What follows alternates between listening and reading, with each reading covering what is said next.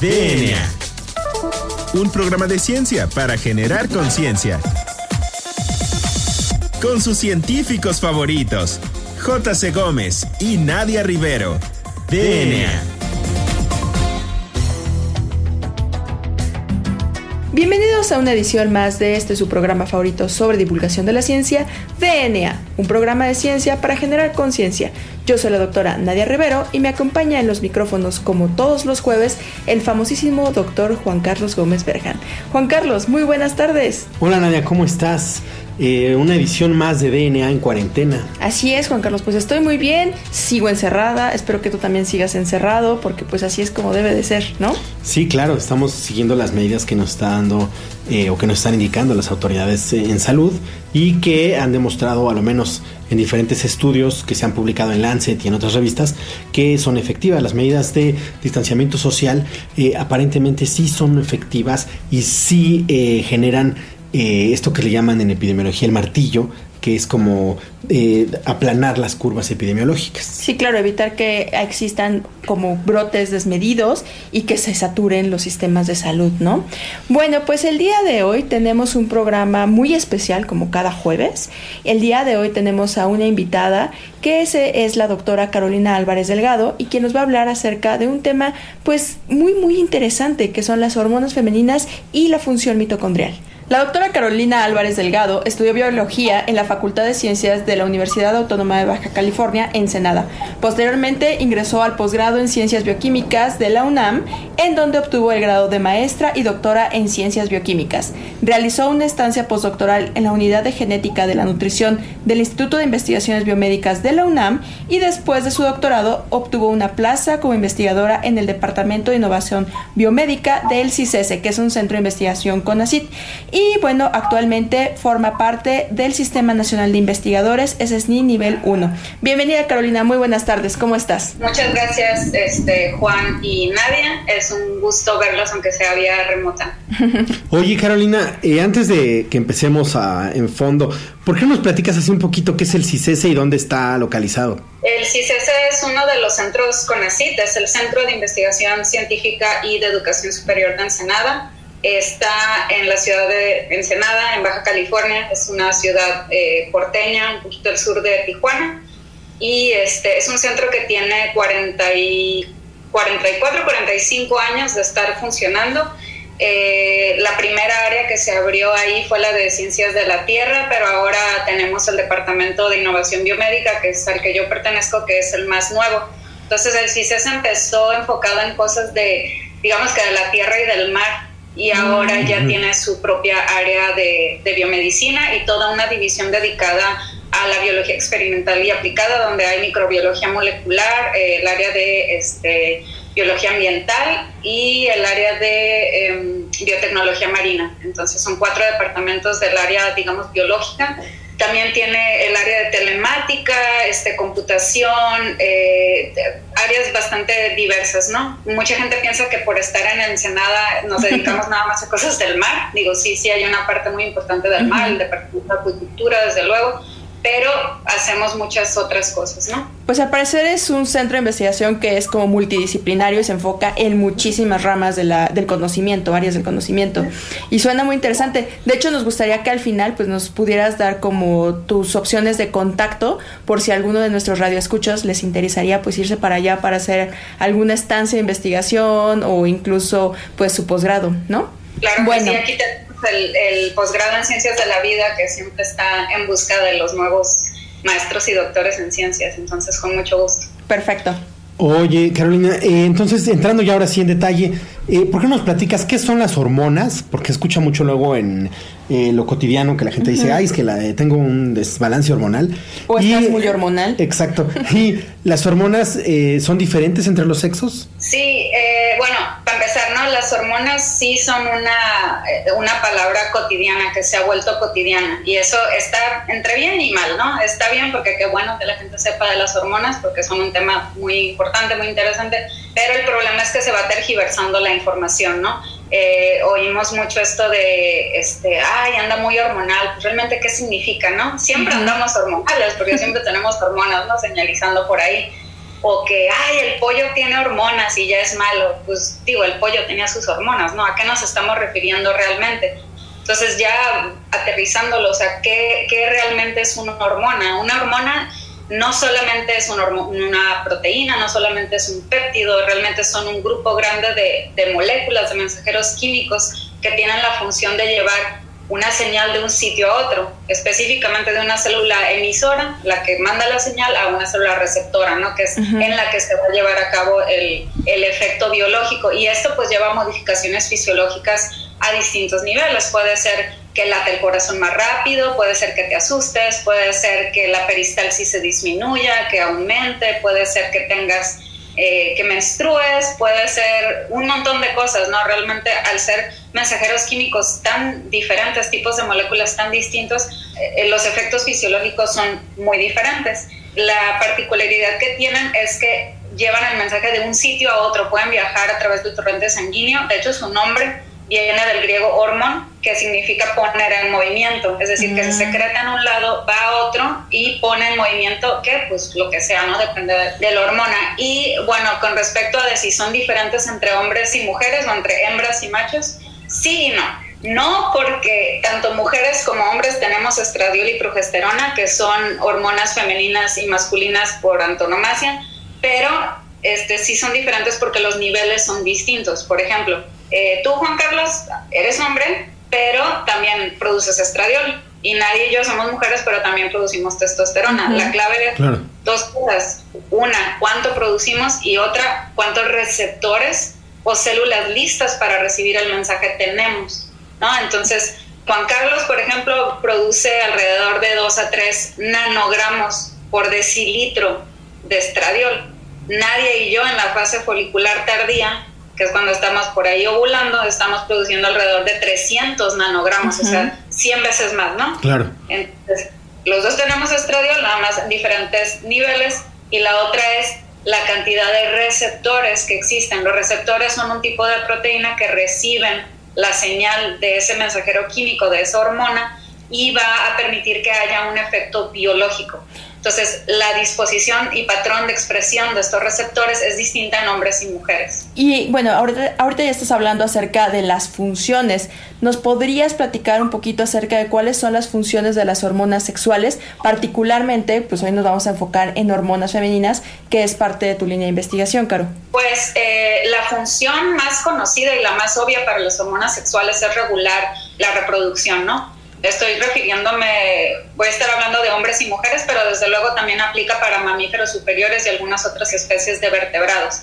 Pero hablando nada más de nuestra especie, de los humanos, en mujeres el estradiol, también la progesterona regulan los ciclos reproductivos, es decir, la etapa en la que el endometrio se va preparando para que haya un posible embarazo y si no hay, para que el óvulo no fecundado se deseche ¿no? en forma de en la menstruación. Entonces, esa es la, la, función más obvia, más conocida, ¿no? La que nos dicen desde la secundaria en las clases de, ¿cómo se llama? Educación para la salud. educación sexual y esto. En, en, los hombres y en las mujeres también la aparición de los caracteres sexuales secundarios durante la pubertad, lo que empieza a distinguir cuando se empiezan a expresar los genes típicos de XX o típicos de XY se empiezan a expresar gracias a el efecto fisiológico de las hormonas que empiezan a subir. A partir de los aproximadamente 10, 11 años empiezan a subir los niveles de estradiol en, en las niñas, en las pubertas, y entonces empiezan a dar toda esta serie de cambios tan conocidos, ¿no? Y en los mamíferos, pues el ciclo estral, por ejemplo, en las ratas, el ciclo estral, en los gatos, por ejemplo, el celo, el tanco. Ustedes tienen gatos, ¿no? Entonces ya se la saben, cuando los gatos entran en celo tienen toda esta serie de comportamientos, le llama comportamiento proceptivo y receptivo, que también sucede en las ratas. Todo este cambio en la conducta es gracias a las hormonas sexuales. Así es. Y bueno, estábamos hablando de esas funciones como hormonas sexuales, pero también mencionamos al inicio del programa que íbamos a platicar sobre la función mitocondrial. Quizá mitocondria no es una palabra muy común en el vocabulario de nuestros radioescuchas. ¿Nos podrías platicar sobre qué son las mitocondrias y por qué son importantes para la vida? Ok, las mitocondrias son una parte de las células eucariontes, es decir, de cualquier célula que no es bacteria, ¿no? Para hacerlo más sencillo. son una parte de la célula a la que se le ha llamado la batería de la célula y por buena razón, porque es donde se produce la energía química para realizar todas las funciones celulares, es decir, el ATP, el adenosín trifosfato. Entonces es la batería de la célula. Sin mitocondrias no hay vida porque no hay producción de energía. Entonces toda la energía para replicar el DNA, para que haya producción de proteínas, etcétera, etcétera, es gracias a que existan estas estas fuentes de energía que son las, las mitocondrias y son organelos de doble membrana que miden alrededor de un micrómetro y puede haber desde cientos hasta miles en una sola célula, depende del tipo de célula, ¿no? Un micrómetro sería como una bacteria, ¿no? O sea, algo chiquitito. Ah, más o menos. De hecho, se cree que son bacterias, ¿no? En algún momento fueron bacterias. Existe toda esta teoría, la, la teoría más prevalente de la, del origen de las mitocondrias es la teoría endosimbiótica eh, de Lynn Margulis, donde se dice que una alfa proteobacteria y una arquea tuvieron ahí un evento de simbiosis y surgieron estos, estos organelos no tan importantes y esenciales para la vida multicelular de ahora, ¿no? Para hacernos a nosotros. Eh, entonces las mitocondrias, pues básicamente es lo que nos enseñan también, ¿no? En la, en la prepa en biología, pues la energía, ¿no? Pero también hacen un montón de otras cosas, ¿no? La robustez de la biología siempre hace que exista más de una función por proteína o por organelo. Entonces, ¿qué otras cosas hacen las mitocondrias? Pues regulan la muerte celular programada, por ejemplo, o sea, la apoptosis, es decir, la capacidad de que una célula se suicida cuando ya no es funcional, parte es regulado por las mitocondrias, regulan las eh, concentraciones de calcio, que son importantes mensajeros, este, son unos cationes que funcionan como mensajeros, importantes en los impulsos nerviosos, por ejemplo, las neuronas, también eh, el balance antioxidante tiene mucho que ver con, la mitocondria y este, básicamente eso, ¿no? Son bien, bien importantes. Pues es muy interesante, de hecho es uno de los temas yo creo que más amplios que hay ahorita en la eh, biología celular. ¿Por qué no eh, nos vamos a un corte y regresamos con este importantísimo tema? Claro que sí, pues no se despeguen, ya regresamos.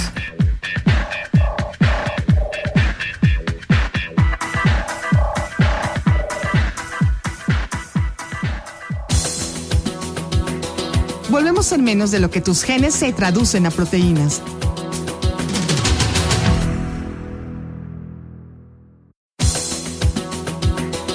Ya recargamos ATP. Continuamos.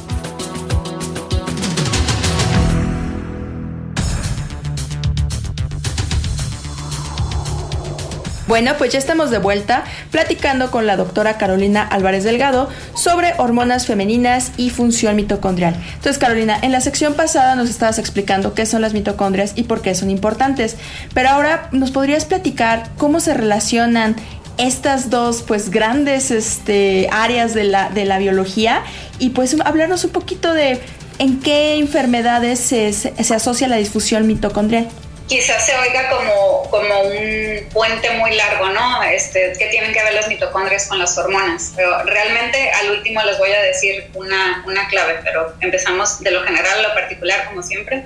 Desde hace un par de décadas, un poco más, eh, se empezaron a hacer observaciones sistemáticas en diferentes modelos y diferentes grupos de investigación de que al ponerle estradiol voy a hablar nada más del estradiol ahora, pero en general algunas hormonas femeninas, de que al poner el estradiol a los cultivos de células, estas tenían, empezaban a tener una mejor función mitocondrial. Y con función mitocondrial me estoy refiriendo a lo que les platiqué en, el, en la sección anterior, es decir, regular el calcio, la muerte celular, la producción de energía, en general la respiración o la eficiencia, ¿no? Este, de las mitocondrias. Entonces le ponen estradiol y los cultivos tienen mejor función mitocondrial en general. Y esto lo empezaron a ver en diferentes tipos de células, en células del corazón, en cardiomiocitos, en neuronas, en células musculares, etc. Y luego empiezan a ver que esto se relaciona con datos que tenían de, este, con datos clínicos o cosas que veían en pacientes.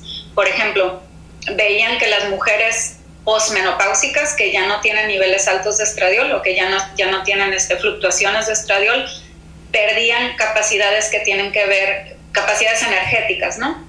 Y entonces lo empezaron a relacionar con esto. Otra cosa muy interesante que pasa ya a nivel eh, fisiológico es que entre machos y hembras hay diferencias entre la función mitocondrial. En general se puede decir que las hembras tenemos mejor función mitocondrial que los machos. y esto se ha visto en modelos, por ejemplo, de ratas y ratones, pero también hay algunos datos clínicos en, en, humanos, obviamente son menores, ¿no? Eh, entonces se puede decir que con esto empezaron a ver, ¿no? Que, ah, bueno, pues probablemente las hormonas sí tengan un papel más importante sobre la función y se empezaron a hacer más experimentos al, al respecto, ¿no? Entonces ahora lo que, lo que se, la idea es que el estradiol es benéfico para las mitocondrias y obviamente el ser benéfico para las mitocondrias pues es algo que se quiere usar como tratamiento, ¿no? O sea, podría explotar como tratamiento, que es parte de lo que yo quiero hacer, ¿no? Eh, cuando una mitocondria deja de funcionar correctamente, por cualquier razón, ya sea por daño primario, por daño al DNA mitocondrial o por alguna disfunción secundaria, empiezan a haber problemas a nivel sistémico. Si las mitocondrias no están funcionando bien, la célula no puede respirar bien y entonces hay un fallo general, ¿no? Entonces se ha visto que parte de esto se puede reparar con tratamiento hormonal. Enfermedades que están relacionadas con la disfunción mitocondrial o asociadas a la disfunción mitocondrial básicamente son de dos grandes grupos. Las primarias, que son estas que, están, eh, que tienen que ver con este, mutaciones en el DNA mitocondrial, eh, y las secundarias, que tienen que ver con fallos, como lo dice el nombre, secundarios, ¿no? Que pueden ser, que son un montón, que varias ya las conocen. Diabetes, obesidad, eh, síndrome metabólico, cáncer incluso, enfermedades neurodegenerativas como Alzheimer y como Parkinson, el mal de Parkinson. O incluso el envejecimiento, que actualmente ya está como muy de moda hablar de envejecimiento. Exacto, y eso, bueno, yo no lo considero enfermedad, yo lo considero una condición pero este, tienes toda la razón y tú más que nadie, ustedes lo van a saber, ¿no? Por el, instituto donde trabajan, que hay un componente mitocondrial muy evidente durante el envejecimiento.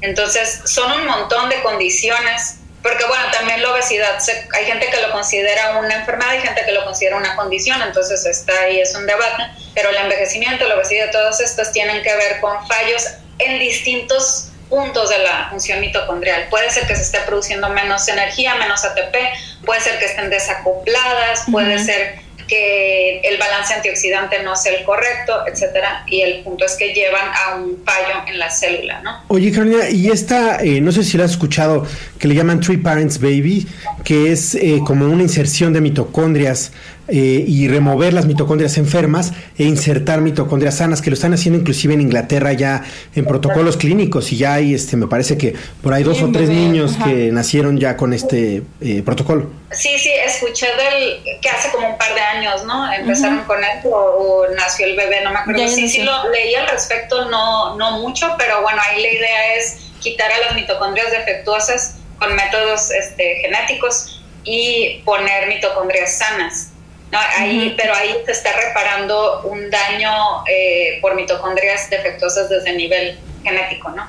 Eso es, las enfermedades mitocondriales primarias, como la enfermedad de Lee o Melas, son devastadoras, ¿verdad? Generalmente esos niños, si no se detecta a tiempo, no, no pasan del, del año, ¿no? Porque tienen un fallo energético generalizado y es muy complicado. Entonces, si se les detecta a tiempo, les pueden dar eh, cócteles mitocondriales que les llaman o cosas para reparar el daño a ese nivel, pero desde luego, pues el, fallo, la mutación la van a tener siempre, ¿no? Entonces, por eso este tipo de terapias de, de tiro reinsertar mitocondrias sanas porque el, el, DNA que tienen ellos pues está mal. A mí las, en las que yo me enfoco, en las que me quiero enfocar es más bien en las secundarias, que tienen que ver más con un daño mitocondrial que viene como efecto de otra cosa, ¿no? O, también existen teorías de que, de que el daño mitocondrial precede a la diabetes, por ejemplo. Sí, exacto, que son como una consecuencia de las enfermedades crónicas de daños que ya traían las mitocondrias. Sí, de hecho, ¿nos podrías platicar un poquito de qué es lo que tú este, estás investigando en el CICES? Pues a mí me interesan, como les digo, estas secundarias, ¿no? Eh, metabólicas y neurodegenerativas. Y yo sé que se oye como, bueno, pues son bien diferentes, pero tienen eh, la disfunción mitocondrial como punto en común. Entonces, como a mí me interesan las hormonas, eh, lo que yo quiero hacer ahora es un tipo de terapia que le he llamado cariñosamente mito dirigida, que básicamente es tomar la hormona parental, que es el estradiol, modificarla químicamente y enviarla de, derechito a los mitocondrias para que tenga sus efectos protectores solamente en el organelo y no tenga efectos extramitocondriales, por ejemplo en el núcleo, que son efectos que se han relacionado con proliferación celular y se pueden ahí este, convertir en un proceso carcinogénico, por ejemplo. Eh, este, este, nada más debo aclarar que yo, bueno, yo soy bióloga, soy bioquímica, no soy química, entonces el proceso de hacer la molécula nueva, la molécula que no existe, es un trabajo en colaboración con la UNAM. De hecho, tenemos ahí un, este, el CENIL, que es este, parte de la UNAM, que está, eh, es vecino del CICES, es el Centro de Nanociencias y Nanotecnología. No sé si sabían que está físicamente a un lado de CICES. Yo no, yo lo sabía. Ah, bueno, pues ahí tienen, ahí tienen este, un pedacito de la UNAM. a visitar. Y, y, este, y ellos son los que están colaborando con nosotros para hacer la molécula, luego nos la mandan y nosotros vamos a hacer el resto de las pruebas, ¿no? De acumulación mitocondrial, función mitocondrial, todo eso. Sí, toda la parte biológica. Y que es algo muy interesante porque finalmente el problema de muchos fármacos es que no es muy fácil encontrar como el blanco específico y en este caso es más complicado porque primero los fármacos buscan encontrar las células, ¿no? A las cuales van a atacar o sobre, o sobre las cuales van a trabajar. Pero en este caso te vas más allá y quieres exclusivamente trabajar sobre las mitocondrias. Sobre un organelo, así es. sí es más complicado. Sí, a ver qué tal sale. Oye, eh, Carolina, y nos parece muy interesante, pero para nuestros radioescuchas, ¿dónde podrían escucharte, dónde te pueden localizar y cómo te podrían contactar? Bueno, me, institucionalmente me pueden contactar, o sea, si es alguien que esté interesado en, académico, es eh, alvarezc.mx y como arroba pixelsius en Instagram y en Twitter. Perfecto. muy bien, para que sigan. Y bueno, una parte que tenemos que ya es todo un clásico de este, de este programa es, eh, bueno, alguna recomendación de algún libro, algún documental o alguna, incluso alguna aplicación o algún video que se te ocurra relacionado con el tema. Ajá, bueno, del libro, hay un libro que a mí me encantó de divulgación de la ciencia que se llama Power, Sex and Suicide, Mitochondria and the Meaning of Life. Órale, tiene un nombre muy interesante. Es, un biólogo inglés que se llama Nick Lane. Creo que incluso ya lo pueden encontrar traducido. Eh, es muy bueno ese libro. Y, este, y un libro, ese es de divulgación y un libro divertido que nada más quiero recomendar, sobre todo para las chicas que quieren ser científicas, eh, Historias de Mujeres de Rosa Montero que trae ahí, este, pues como dice el nombre, historias de mujeres épicas, ¿no? Desde científicas hasta artistas. Muy bueno. Son libros bastante fáciles de conseguir. Ok. Ok, y la última pregunta, Nadia, ¿cuál es? Pues esta pregunta ya caracteriza el programa y es, ¿cuál es tu canción favorita, Caro? ¿Cuándo? ¿En qué momento de mi vida? No, es que, este, pues depende de la, de la etapa de mi vida. He tenido como muchas canciones eh, favoritas, pero ahora una de los que más he estado oyendo es de un disco más o menos viejo de La Mala Rodríguez, de esta eh, hip hopera, rapera española que se llama ¿Quién manda aquí? Y esa es de las que más me gusta ahora. Bueno, pues vamos, a, pues escucharla. Nunca se vive suficiente, le dijo ella al dependiente. Nunca se vive para siempre y fue entonces urgente. Quien no entiende el reflejo no conoce al oponente. Falta de ternura, compromiso indigente. Volveremos a vernos en cualquier otro continente. ¿Quién me ayuda si no yo a caer por la pendiente? Cuando no queda de mi brota. Y si ya tengo el agua que